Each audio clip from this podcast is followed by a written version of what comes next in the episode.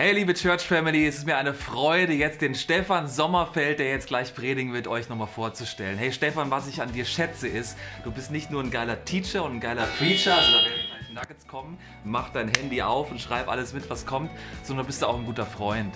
Du warst einer der ersten Pastoren, auch in der Evangelischen Allianz in Frankfurt, den ich persönlich kennengelernt habe. Und von Anfang an waren wir einfach so like-minded. Wir, wir denken Kirche auf die ähnliche Art. Wir lieben Ehe äh, und, und, und, und Jesus auf die gleiche ähnliche Art. Und es ist einfach genial, mit euch, auch als Move Church, ihr seid die Big Player hier im Rhein-Main-Gebiet, gemeinsam so geistlich unterwegs zu sein.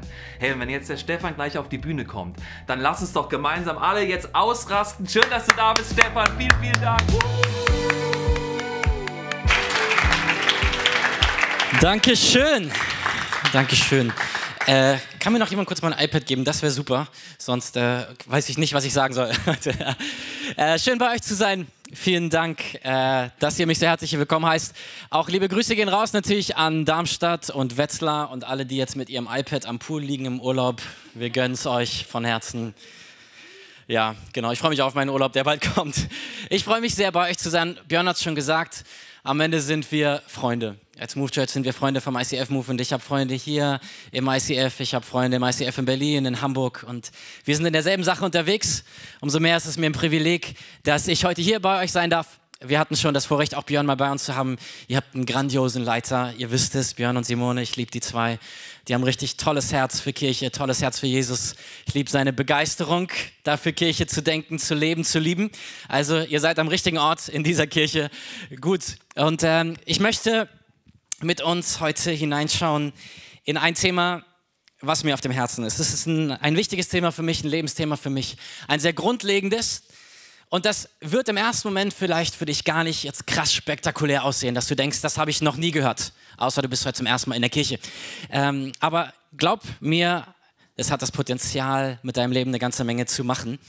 Und ich möchte mit folgender Story einsteigen. Als ich so 14, 15 Jahre alt war, war ich eingeladen zu der Geburtstagsfeier eines Freundes. Und ähm, ich habe mich dann auf den Weg gemacht, habe ihm ein Geschenk gekauft und äh, ich habe dann äh, mich auf den Weg zu ihm gemacht. Und die ganze Zeit, während ich auf dem Weg war, hatte ich ein ganz komisches Gefühl. Und ich wusste nicht warum. Und dieses Gefühl geht nicht weg. Ich habe nochmal so nachgeguckt, ja, okay, heute ist wirklich sein Geburtstag. Und äh, habe mich also in den Bus gesetzt, bin zu ihm gefahren, stand bei ihm vor der Tür, habe geklingelt. Äh, er macht die Tür auf und guckt mich ganz überrascht an. Und ich sage so, herzlichen Glückwunsch zum Geburtstag. Und er sagt, danke, aber meine Feier ist nicht heute, sondern am Samstag. Und ich war so, cool. Äh, und jetzt? Und dann hat er gesagt, ey, aber komm rein, kein Problem, meine Familie ist da. Also saß ich mit ihm, seinen Geschwistern, seinen Eltern und seinen Tanten und Onkel zusammen und habe Geburtstag gefeiert. Und äh, ich war prinzipiell am richtigen Tag bei ihm. Er hatte Geburtstag. Ich hatte nur die Einladung nicht richtig gelesen und war leider am richtigen Ort zur falschen Zeit. Und so ist es manchmal in unserem Leben, dass wenn wir Details übersehen, wir an Orten landen können, wo wir gar nicht hin wollten eigentlich. Und manchmal liegt es nur daran, dass wir eine Kleinigkeit nicht gesehen haben oder übersehen haben. Ich habe eine Story gehört oder gelesen, vielleicht kennt ihr die schon, von einer Frau aus Belgien, die wollte ihre Freundin vom Bahnhof abholen in Brüssel. Sie hat so 80 Meilen, 100 Kilometer entfernt gewohnt äh, vom Bahnhof in Brüssel. Und sie hat sich auf den Weg gemacht, hat sich in ihr Auto gesetzt und ist gefahren und gefahren und gefahren. Sie hat sich halt nach dem gerichtet, was ihr Navi gemacht hat und sie fuhr weiter und fuhr weiter und fuhr weiter und fuhr weiter. 60 Stunden und sechs Länder später kam sie am Ziel an, laut Navi. Das war aber Zagreb, Kroatien und nicht der Bahnhof in Brüssel. Sie hat unterwegs mehrfach angehalten, um zu tanken. Und sie wurde dann gefragt, ob sie nicht gemerkt hat, dass sie am falschen Ziel oder dass sie äh, zu lang unterwegs ist. Und sie hat gesagt, ich habe alle möglichen Schilder gesehen, erst auf Französisch, dann auf Deutsch und schließlich auf Kroatisch, aber ich bin weitergefahren, weil ich abgelenkt war. Ich dachte mir, wie abgelenkt kann man sein, dass man nicht merkt, dass man 60 Stunden auf dem falschen Weg unterwegs ist. Ähm, spannende Story, könnt ihr nachlesen, es gibt ein Interview mit ihr ähm, im Internet. Äh, und ich dachte erst, eigentlich ist das absurd. Auf der anderen Seite dachte ich, eigentlich ist das die Realität unseres Lebens dass wir manches Mal blind in irgendeine Richtung fahren und unterwegs sind und gar nicht darauf achten, ob wir noch unterwegs zu dem Ziel sind, auf, zu dem wir eigentlich wollten oder ob wir längst dabei sind, an unserem Ziel vorbeizuschießen und irgendwo anders hinzufahren, wo wir eigentlich gar nicht hin wollten. Und am Ende finden wir uns an Punkten wieder, wo wir dachten, irgendwie ist das nicht der Ort, wo ich sein wollte. Oder ich bin vielleicht am richtigen Ort, aber zur falschen Zeit angekommen, so wie der junge Stefan beim falschen Geburtstag.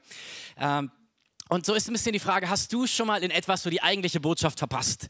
Äh, vielleicht auch, dass du nicht richtig zugehört hast, dass du nicht richtig die Nachricht gelesen hast, dass du die Einladung nicht genau aufgeguckt hast oder so, äh, dass es Samstag war, nicht Montag oder dass du nach Brüssel wolltest, nicht nach Zagreb. Wenn es darum geht, Jesus nachzufolgen, dann glaube ich, dass es genau so wichtig ist, dass wir ins Detail von dem gucken, wer Jesus sein will. Weil ich glaube, dass wir oft im Leben so ein ganz kleines bisschen daneben zielen, nur ein kleines Detail verpassen von dem, wer Jesus für unser Leben sein will. Aber die Sache ist, wenn wir lang genug ein bisschen vorbeigehen, finden wir uns trotzdem weit weg von dem, wo wir eigentlich sein wollten und sein sollten. Jesus ist gekommen mit einer ganz bestimmten Botschaft.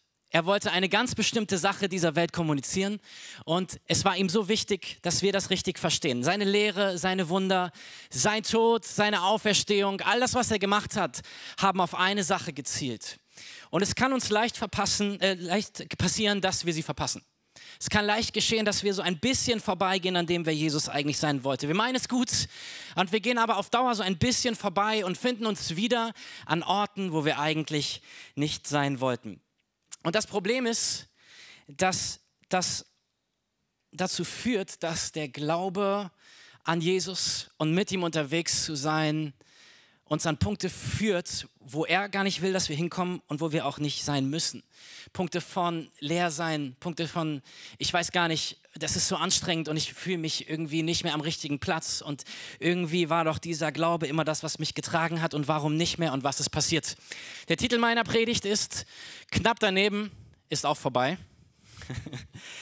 ähm, wenn wir lange genug knapp an einem Ziel vorbeigehen, dann landen wir sogar weit daneben. Fun Fact ist, beim Googlen meines Predigtitels hat Google folgendes Auto vervollständigt. Knapp vorbei ist auch daneben, außer bei Atomraketen. Fand ich jetzt nicht besonders beruhigend. Ähm, ich erlebe, dass viele Menschen in unserem Land, aber auch in unseren Kirchen geistlich verwirrt sind. Und ich gehöre dazu.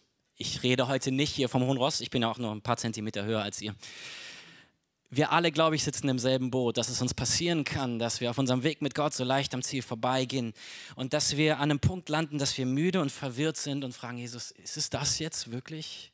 Ist das der Punkt, wo ich hin sollte? Und nicht, weil der christliche Glaube hart ist oder Gott ein Schinder ist, der irgendwie die ganze Zeit nur was von uns fordert, sondern irgendwie haben wir ab irgendeinem Punkt die richtige Abzweigung verpasst, dort zu sein, wo Jesus ist für unser Leben und wer er sein will. Ich habe ein paar äh, Gegenstände mitgebracht als Illustration für diesen Tag. Menschen packen Jesus ja, oder wir Menschen, wir alle packen Jesus, ich sag mal so in eine Box, okay? In eine Box für unser Leben, was wir denken, wer Jesus ist. Das hat damit zu tun, wie wir ihn kennengelernt haben, was uns gesagt wurde, wie er ist und ähm, ja, wie er uns von anderen Menschen präsentiert wurde und so weiter, was wir für Erfahrungen gemacht haben.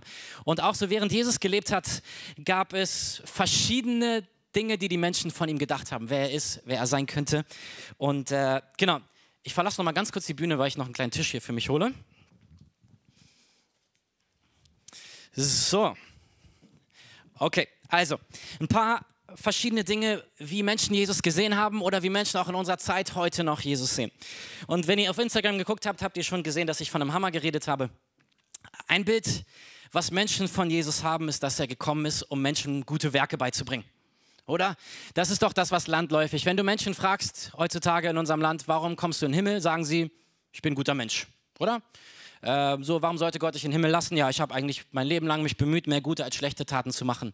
Warum ist Jesus gekommen? Jesus ist gekommen, um mir beizubringen, wie ich gut leben kann.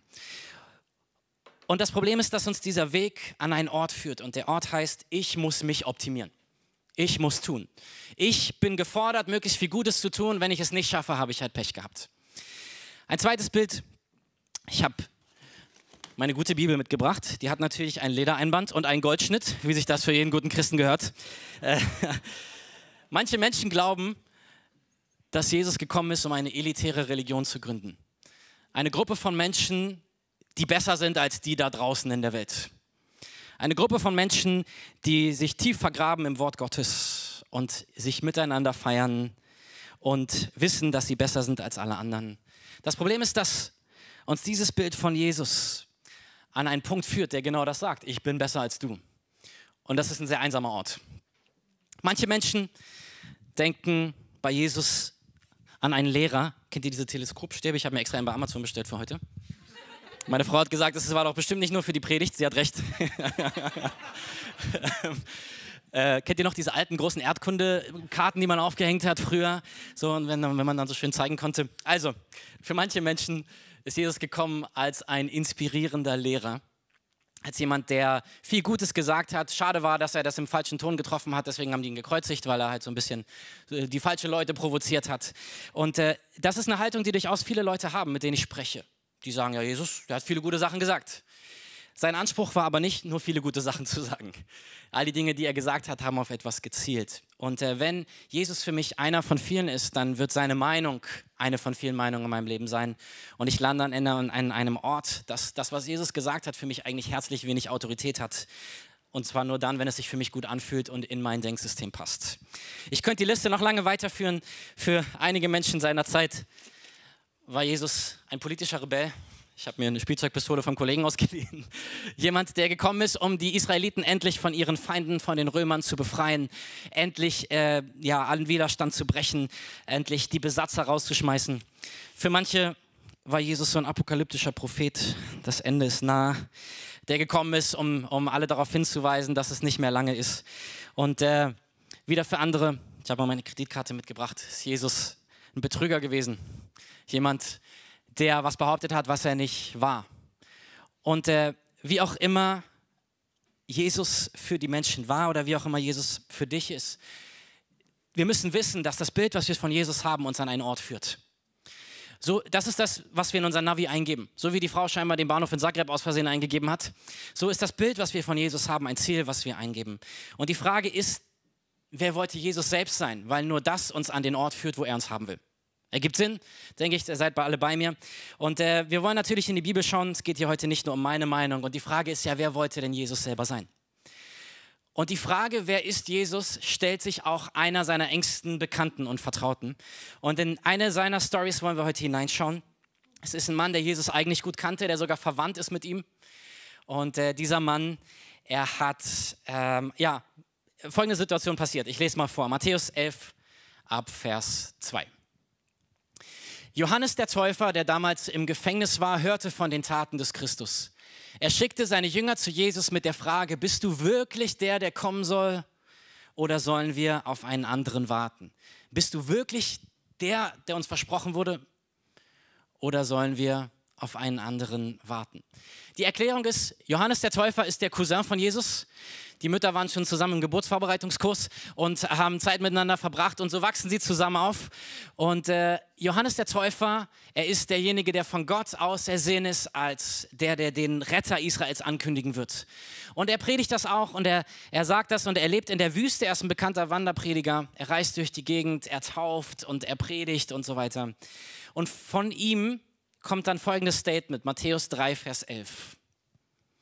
Ich taufe all diejenigen mit Wasser, die ihren Sünden den Rücken kehren und sich Gott zuwenden. Doch bald kommt einer, der ist viel stärker als ich, so viel gewaltiger, dass ich nicht einmal wert bin, sein Diener zu sein. Und dann mit diesen Worten meint er Jesus. Er weiß, wer Jesus ist. Zu dem Zeitpunkt, als er das sagt, meint er damit Jesus. Und es gibt dann die Gelegenheit, da tauft er Jesus und dann öffnet sich der Himmel über Jesus, eine Taube kommt runter und eine Stimme hört, spricht hörbar, das ist mein geliebter Sohn. Das ist das, was Johannes weiß. Er weiß, wer Jesus ist und er hat sogar Gott selbst das bestätigen gehört, mit einer hörbaren Stimme. Und auf einmal schickt er welche von seinen Jüngern und lässt fragen, Jesus, bist du wirklich der? Was ist passiert aus Johannes, der sagt, nach mir kommt einer, der ist so viel stärker und gewaltiger als ich? Zwei Dinge sind passiert. Johannes sitzt im Gefängnis und er fragt sich, wie um alles in der Welt bin ich hier gelandet? Das war nicht der Ort, wo ich sein wollte. Und das Zweite ist, Jesus verhält sich nicht so, wie er es erwartet hätte. Was meine ich damit? Wofür ist Johannes bekannt? Er lebt in der Wüste, einsam, er isst Heuschrecken, er trinkt keinen Alkohol. Wofür ist Jesus bekannt? Er macht Party mit den Zöllnern und den Prostituierten, mit den Feinden Israels und mit denen, die am Rande der Gesellschaft steht, mit den Sündern, mit denen, die Johannes gerade zur Buße aufgerufen hat, zur Umkehr. Und gewissermaßen, glaube ich, denkt Johannes sich so, Jesus lässt es sich hier richtig gut gehen, während ich hier im Knast versauere. Was soll das? Und wie kann es sein, dass ich an diesem Ort gekommen bin? Und all das löst in ihm die Frage aus, bist du wirklich der, der kommen sollte? Oder muss ich auf jemand anderes warten? Und ich glaube, dass wir in unserem Leben an dieselben Punkte kommen können. Wenn wir verpassen, wer Jesus eigentlich sein will, dann sind wir an einem Ort und wir fragen uns, wie um alles in der Welt bin ich hier gelandet? Und eine der Konsequenzen ist zu sagen, Jesus, bist du wirklich der, der kommen sollte? Oder muss ich auf jemand anders warten? Und so, wenn wir glauben, dass Jesus mich lehren wollte, guten Taten zu tun und äh, ja, ich glaube, Johannes war so ein Hammer. Johannes war so jemand, der hat Gas gegeben, der hat gesagt, Leute, lebt ein gutes Leben, lasst das Schlechte sein, kehrt um, folgt Jesus, äh, folgt äh, dann dem Retter nach, wenn er dann kommt. Und ähm, er findet sich wieder im Gefängnis und er merkt, tja, irgendwie, der Hammer hat nicht funktioniert. Bist du wirklich der, der kommen soll? Und ich glaube, wenn wir dieses innere Bild auch nur ein bisschen von Jesus haben, dass seine Aufgabe an dich ist, möglichst gut zu leben, von dir aus, dann werden wir über kurz oder lang an dem Endpunkt ankommen, dass wir sagen, ich kann es nicht, ich schaffe es nicht, ich bin nicht gut genug, ich krieg's nicht hin. Und wenn wir glauben, dass Jesus uns zu einem besseren Menschen macht als andere, in so einen elitären Club einlädt, dann werden wir irgendwann merken, dass wir eigentlich gar nicht dazugehören, weil wir es auch nicht hinbekommen, alles richtig zu machen. Und dann werden wir irgendwann merken, dass wir eigentlich auch nicht besser sind als die anderen, und wir fangen an, Masken aufzusetzen, damit niemand sieht, dass wir eigentlich nicht zu diesem elitären Club dazugehören, dass wir eigentlich nicht besser sind als andere. Und wenn ich glaube, dass Jesus nur ein Lehrer ist, einer, einer von vielen, der gute Dinge gelehrt hat, wie viele in unserer Zeit glauben und sagen, Jesus war irgendwie einer, der nette Dinge gesagt hat, dann lande ich an einem Ort, wo ich eigentlich keine Sicherheit und keine Klarheit darüber habe, was in diesem Leben wahr ist. Und das ist die Zeit, in der wir leben, oder? Was ist Wahrheit? Das, was sich für dich richtig anfühlt. Hey, wenn es dir, wenn es gut für dich ist, wenn es sich für dich gut anfühlt, dann freue ich mich für dich. Das Problem ist, dass uns diese Haltung an den Punkt führt von, wie kann ich ein gutes Leben leben? Ist mein Leben gut genug? Verpasse ich etwas? Was könnte, sollte, müsste noch alles sein, damit mein Leben dann endlich gut ist? Wenn Jesus nur eine Stimme von vielen ist, vor allem, wenn ich aussuche, was von dem, was Jesus gesagt hat, ich annehme und was nicht, dann lande ich an Orten, wo er mich niemals haben möchte. Bist du wirklich der, der kommen soll oder sollen wir auf einen anderen warten? Ähm, und das ist eine Frage, die bei uns allen aufkommen kann. Und ihr, ihr merkt, dass ich ja mit, mit, mit Bildern arbeite. Letztendlich ist es oft ein, ein kleiner innerer Prozess in uns. Wir werden müde, wir fühlen uns leer, unsere Beziehung zu Gott ist irgendwie trocken, sie ist anstrengend. Und wir haben das Gefühl, es geht nicht mehr vorwärts, es passiert nichts mehr. Und ich glaube, dass es etwas mit einer Grundhaltung zu tun hat, die wir einnehmen können und zu der Jesus uns einlädt. Jesus wird das ja dann gefragt, bist du der oder nicht? Und ich liebe die Antwort, die Jesus gibt. Seid ihr bereit? Okay. Ich wollte nur gucken, ob ihr noch wach seid. Okay. Matthäus 11 ab Vers 4. Jesus antwortete ihnen, geht zurück zu Johannes und berichtet ihm, was ihr gesehen und gehört habt. Blinde sehen, Gelähmte gehen, Aussätzige werden gesund, Taube hören, Tote werden zum Leben erweckt und den Armen wird die gute Botschaft verkündet. Und sagt ihm weiter, glücklich sind die, die keinen Anstoß an mir nehmen.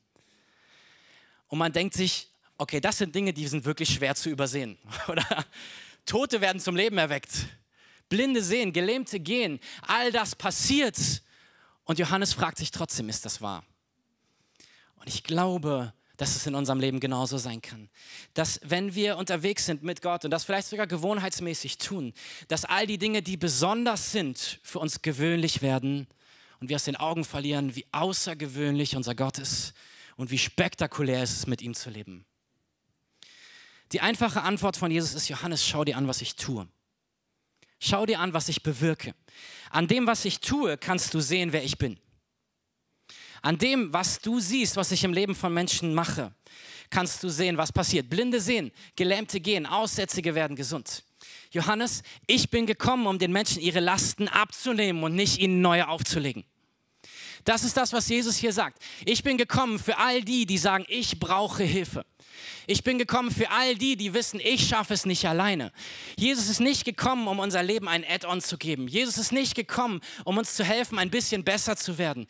Jesus ist nicht gekommen, um schlechte Menschen gut zu machen. Er ist gekommen, um tote Menschen lebendig zu machen. Das ist ein Unterschied. Jesus ist gekommen für die Menschen, die sagen, Jesus, ich kapituliere vor dir.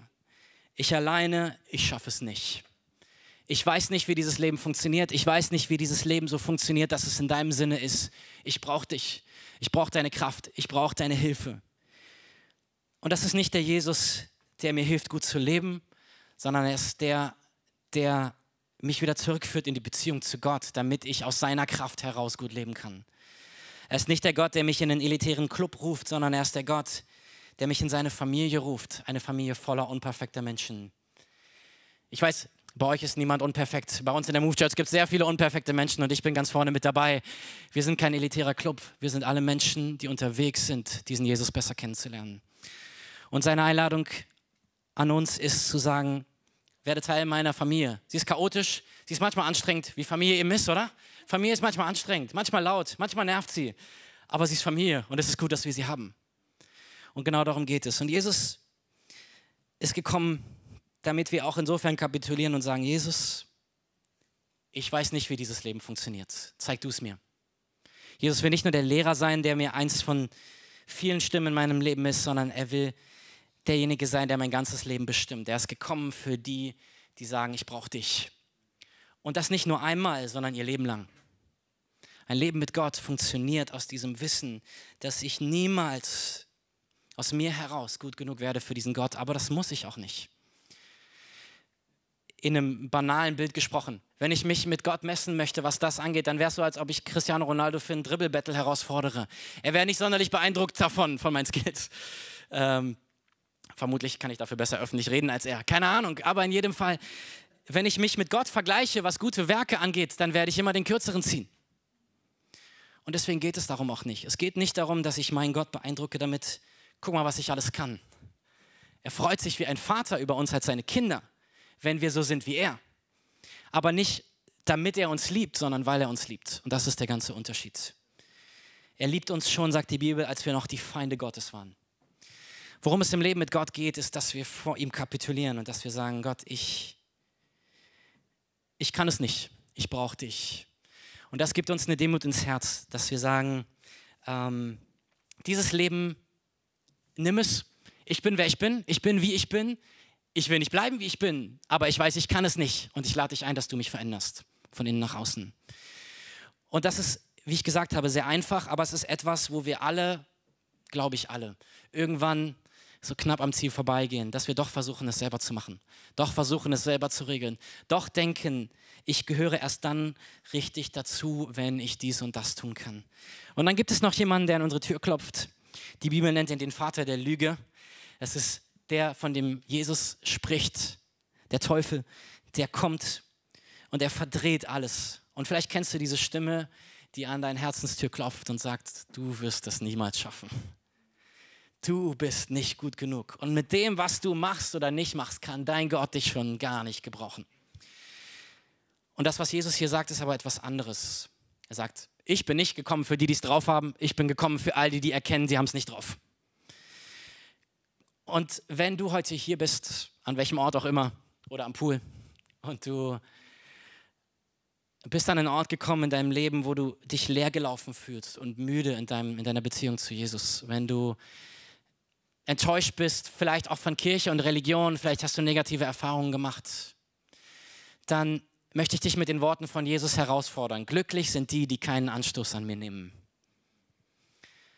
Lass nicht deine Vorstellung davon, wie Jesus zu sein hat, dein Leben leiten, sondern frag ihn, wie bist du und was bedeutet das für mein Leben? Versuch nicht aus eigener Kraft irgendwie dein Leben zu stemmen. Du kannst es machen, du wirst vielleicht auch erfolgreich sein bis zu einem gewissen Punkt. Aber es ist anstrengend. Es ist sau anstrengend das ist nicht das, wie Gott sich unser Leben gedacht hat. Er möchte eine Leichtigkeit uns geben und da kommen wir später auch noch mal drauf. Jesus ist nicht der gute Werkemann. Jesus ist nicht derjenige, der Religionsgründer sein wollte für die Elite und Jesus ist nicht der gute Lehrer. Er ist, was ist er denn? Wenn, wenn das die Symbole sind dafür, wer Jesus nicht ist, was ist das Symbol dafür, wer Jesus dann ist? Ich bin es und du bist es. Die Story, die Gott mit deinem Leben schreibt, ist das Zeichen, wer er ist. Und das ist das, was Jesus hier sagt. Guck mal, die Blinden, die können sehen, die Tauben, die können hören, die Lahmen, die können gehen, die Toten werden auferweckt. Die Story, die Gott mit deinem Leben schon geschrieben hat, sie ist die Story, die anderen zeigt, wer dieser Jesus ist. Und deswegen sagt uns die Bibel, wir sollen nicht vergessen, was Gott uns schon Gutes getan hat. Weil in den Momenten, wenn wir in Zagreb am Bahnhof stehen und denken, wie um alles in der Welt bin ich hierher gekommen, sind die Momente, wo wir uns erinnern müssen an das, was Jesus schon getan hat in unserem Leben. Wo wir nicht vergessen sollten, wer er ist, was sich gezeigt hat in dem, was er schon getan hat. Und auch wenn ich mich frage, wie ich hierher gekommen bin, kann ich mich trotzdem umdrehen und wieder zurückfahren, bis ich wieder in Belgien bin. Ich möchte beispielhaft zwei Stories erzählen, einfach um uns zu orientieren, wer dieser Jesus ist. Zwei Stories von zwei Menschen aus unserer Kirche. Ähm, und äh, das eine ist die Amy. Amy ist ähm, zu uns gestoßen vor, ich glaube, zu anderthalb Jahren, zwei Jahren. Und sie sagt, dass sie vor ein paar Jahren noch überhaupt nicht an Gott geglaubt hat. Atheistin, hatte überhaupt nichts mit Kirche und Gott am Hut und hatte auch sehr gute Gründe für sich zu sagen, ich glaube nicht an Gott und ich brauche keinen Gott. Ähm, sie war sich sicher, absolut sicher, dass nichts sie davon überzeugen könnte, dass Gott real ist. Bis zum 23. Mai 2019, mitten in ihrem Abi und kurz vor ihrem 18. Geburtstag, ist ihre Mutter sehr plötzlich an Krebs erkrankt und verstorben. Und sie sagt dann, dass diese Trauer und die Verarbeitung des Verlustes sie absolut überfordert hat. Sie hat sich an einem Tiefpunkt ihres Lebens wiedergefunden, sie ist in ein tiefes Loch gefallen. Sie hatte eigentlich vor, für ein Jahr nach London zu gehen, hat das Ganze gecancelt. Und ähm, obwohl eigentlich alle Bewerbungsfristen schon vorbei waren, weil sie ja irgendwas machen wollte, hat sie gesagt, okay, ich mache ein FSJ hier in Deutschland. Sie hat sich zufällig bei einer christlichen Kita beworben, hat dann Platz bekommen. Das war für sie aber wirklich Zufall. Sie dachte, ach, was soll's. Und ähm, sie sagt dann, dass sie dort das erste Mal in ihrem Leben auf so eine kindliche Art und Weise mit dem christlichen Glauben in Berührung gekommen ist, diese Stories der Bibel gelesen hat und verstanden hat. Und sie sagt dann, in dieser Zeit nach dem Tod ihrer Mutter waren erst alle für sie da und dann niemand mehr. Für die Leute ging das Leben weiter und sie musste sich irgendwie orientieren. Und ich möchte mal ihre eigenen Worte jetzt vorlesen. Ich kam an einen Punkt der absoluten Hoffnungslosigkeit und selbst das Aufstehen und Funktionieren im Alltag wurden zu einer Herausforderung. Ich erinnere mich, dass ich vor circa zweieinhalb Jahren das erste Mal bewusst gebetet habe und dass, wenn alles stimmt, was ich über Jesus höre, ich ihn kennenlernen möchte und ich ihn bitte, mir zu helfen, da ich wusste, dass ich aus eigener Kraft nicht mehr aus diesem Tief herauskommen werde. Ich konnte mir jedoch nicht vorstellen, dass es keinen Gott geben kann, der irgendwas mit mir zu tun haben will, wenn ich doch so gegen ihn, also dass es einen Gott geben kann, der irgendwas mit mir zu tun haben will, wenn ich doch so gegen ihn war. Doch ab da hat sich alles verändert. Und sie sagt, dass sie voll viele Fragen hatte und das alles nicht verstanden hat, aber dass Gott sich ihr gezeigt hat, Stück für Stück. Sie hat verstanden, wer Jesus ist. Die hat das Geschenk von Vergebung verstanden. Und äh, sie sagt dann auch, wenn sich durch den Tod meiner Mutter eine große Tür geschlossen hat, so hat sich eine noch größere Tür geöffnet, und zwar in ein Leben mit Gott. Unendlich dankbar bin ich, erfahren zu dürfen, wie Gott tatsächlich ist. Gütig, voller Liebe, geduldig und egal was passiert, er besteht. In so vielen Momenten hat er mich aufgefangen und mir gezeigt, dass er immer das Beste für mich im Sinn hat, auch wenn ich es in dem Moment nicht direkt sehe. Dieses Wissen, dass Gottes Plan gut ist, alle Schuld besiegt wurde und seine Liebe grenzenlos ist, haben mir Frieden und Freiheit geschenkt, die ich sonst nirgends finden kann. Ich finde das erstaunlich. Eine überzeugte Atheistin kommt an den Punkt, dass sie erkennt, ich schaffe es nicht. Und das ist der Punkt, an dem Jesus in ihr Leben kommt und sie verändert und sie sagt, ab heute gehöre ich für immer zu diesem Gott. Sie leitet inzwischen unser Social Media Team, die strahlt, das ist eine unglaublich tolle Person. Und das ist das, wer Jesus ist. Blinde sehen, Gelähmte gehen, Tote stehen auf. Jesus ist nicht gekommen, um schlechte Menschen gut zu machen, er ist gekommen, um tote Menschen aufzuerwecken. Die zweite Story ist Daniel. Daniel ist in der Kirche bei uns groß geworden oder an anderen Kirchen und teilweise bei uns. Mit 14 Jahren hat er die Kirche verlassen, weil ja, hat ihn alles genervt. Er hat dann viel mit Alkohol und Drogenmissbrauch zu tun gehabt. Er hat anschließend ähm, über einige Jahre in einer Beziehung sexuellen Missbrauch erlebt und er ist dann in starke Depressionen und weiter in Drogen abgerutscht. Und zwischendurch hat ihn sein Vater mal immer wieder eingeladen, komm doch mal in den Gottesdienst und er war so, nee Junge, also brauche ich nicht. Und irgendwann hat er sich überreden lassen. Im Januar vorletztes Jahr war es soweit, er war im Gottesdienst. Dort haben dann sein Vater zusammen mit seinem besten Freund für ihn gebetet. Die Predigt hat ihn irgendwie voll geflasht. Und er hat sich dann entschieden, wiederzukommen und wiederzukommen. Und der Rest ist Geschichte. Er ist jetzt der Leiter unseres Production Teams in Frankfurt. Und er sagt folgendes: ähm, zur Erklärung, Encounter ist äh, bei uns so ein Kurs für Leute, die neu bei uns sind. Ich glaube, ihr habt was ganz ähnliches. Ich entschied mich für den Encounter, wo ich den Durchbruch schaffte und mein Herz ganz für Jesus geöffnet habe und mir bewusst wurde, ich kann nicht, aber du kannst. Ich kann nicht, aber du kannst. Und damit stand dann auch die Entscheidung fest. Für immer ein Leben mit Gott. Und mir wurde klar, wie oft in meiner Vergangenheit Jesus in mein Leben eingegriffen hat und auf meinem Weg immer bei mir war. Es sind Stories wie diese, die ich liebe über alles. Es ist das, warum ich gerne mache, was ich mache. Weil Jesus der ist. Er ist der, der die Blinden sehend macht. Er ist der, der die Toten auferweckt. Er ist jemand, der voller Kraft ist. Und wo auch immer du in deinem Leben gerade stehst und in deiner Beziehung zu Jesus, möchte ich diese Einladung von ihm aussprechen. Stoß dich nicht an deinem Bild von Jesus, an deiner Erwartung, was du denkst, wer er sein müsste und sollte. Ich lade dich ein, ihn kennenzulernen als den, der er ist und du wirst sehen, er ist noch viel besser, als du dir vorgestellt hast. Heißt es, dass mein Leben mit diesem Jesus immer einfach ist? nee, ich wünschte, ich wünschte. Aber im Fitnessstudio wachsen unsere Muskeln auch nicht dadurch, dass wir immer ein Gewicht runtergehen, oder? Sondern ein Gewicht drauflegen. Und so ist es mit Jesus genauso. Natürlich ist nicht jeder Tag mit ihm leicht, aber mit diesem Gott an meiner Seite, dem ich morgens sagen kann, Jesus, ich weiß noch nicht, wie ich diesen Tag heute mache. Und ich weiß, er ist an meiner Seite und er gibt mir Kraft. Ich werde am nächsten, ähm, am nächsten Mittwoch ist für mich wieder so ein Tag, wo ich dankbar bin, dass ich diesen Jesus an meiner Seite habe. Ich werde eine Beerdigung machen von einem vier Wochen alten Baby. Und das sind die Momente, wo sich dieser Jesus zeigt, als der, der Kraft hat, der, der Trost spendet, der, der Leben verändert, der in den Tiefpunkten des Lebens zu Menschen kommt und sagt, hier bin ich für dich.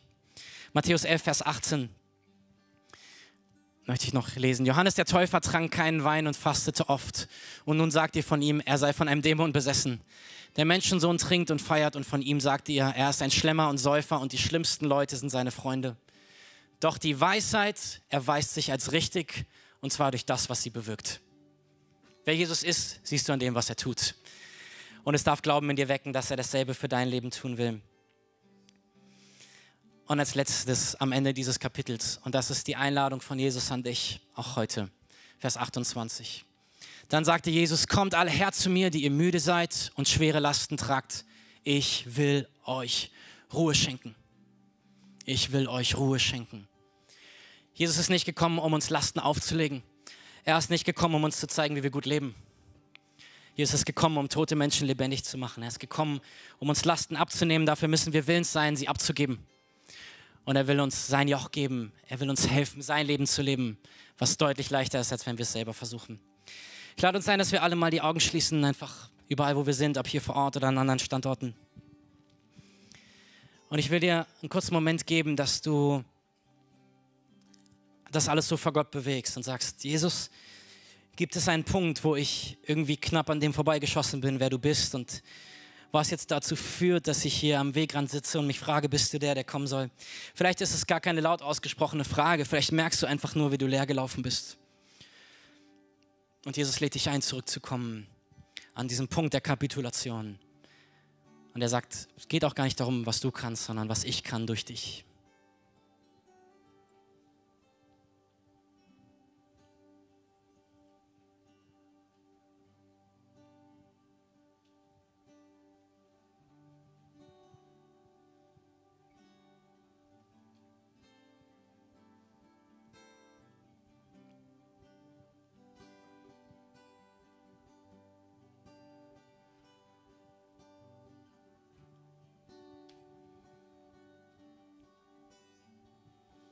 Jesus, wir sind hier vor dir als deine absolut unperfekte Familie. Aber du hast dich schon für uns entschieden, als wir noch gar nichts dazu tun konnten. Du hast dein Leben gegeben, damit wir leben können. Und Herr, an all den Punkten, wo wir an dem Ziel vorbeigelaufen sind, vielleicht, Herr, wo wir dachten, wir wüssten, was du willst und uns irgendwie leer am Wegrand wiederfinden, kommen wir vor dich und sagen, Herr, zeig uns neu dein Herz. Zeig uns neu, was du siehst für unser Leben, Herr. Du Du bist kein Sklaventreiber, du bist ein guter Gott. Und ich bete, Herr, für jede einzelne Person, die das jetzt hier sieht und hört. Herr, dass wir wieder neu an den Punkt zurückkommen, wo du uns haben willst, Herr. Auf unseren Knien vor dir. Herr, wir brauchen dich. Wir ehren dich. Danke, dass du uns alles gibst, was wir zum Leben brauchen. Du sagst, dass du ein Leben im Überfluss für uns hast, Herr. Und das spreche ich über all denen aus, die das Gegenteil erleben, Herr. Die sich leer fühlen und müde und beraubt, kraftlos. Herr, spreche aus, dass dein Leben und deine Liebe genug ist, Herr. Du bist der, der die Toten zum Leben erweckt. Und das immer wieder neu. Und ein zweites möchte ich tun. Ähm, ich habe ganz viel über Jesus gesagt. Am Ende gibt es einen Startpunkt in dieses Leben mit Gott. Und wenn du heute dabei bist und du hast noch nie diese Entscheidung überhaupt getroffen, zu sagen, ja, das möchte ich auch für mein Leben. Ich möchte mit diesem Jesus leben. Ich möchte, dass er auch mein Gott ist. Und ich will ihn für mein Leben akzeptieren als den, der gekommen ist, um mich zu retten. Dann beginnt das mit einem ganz einfachen Moment, nämlich einer Entscheidung, dein Leben mit diesem Gott zu leben. Indem du ihm sagst, ja, ich will das. Und wenn wir mit Gott reden, nennen wir das Beten. Wir wollen gemeinsam ein Gebet sprechen oder ich möchte es vielmehr für dich sprechen. Die Story der Bibel ist ganz einfach. Gott liebt Menschen wir Menschen entscheiden uns aber, wir wollen lieber unseren eigenen Weg gehen. Aber Gott, was macht er? Er schickt seinen Sohn in diese Welt. Jesus, er stirbt und er zahlt den Preis für die Trennung von Gott, die wir selber verursacht haben. Und er lädt uns ein, unsere Hoffnung und unser Leben wieder in ihn zu verankern und ab jetzt mit ihm zu leben. Ich lade uns noch ein letztes Mal ein, die Augen zu schließen, bevor wir dann weitergehen in, in die nächsten Songs. Und wenn du sagst, heute ist der Tag, ich spüre das irgendwie, ja, ich, ich will diese Entscheidung treffen, mit diesem Gott zu leben, dann werde ich gleich von hier vorne ein Gebet für dich sprechen. Und äh, während alle Augen geschlossen sind, lade ich dich ein, egal wo du bist, ob hier vor Ort oder woanders. Wenn du sagst, ich will das, heb mal kurz deine Hand, einfach so als ein Zeichen vor Gott und auch für mich, dass ich weiß, wer da ist. Einfach jetzt gerade kurz die Hand heben. Okay, überall, wo ihr seid.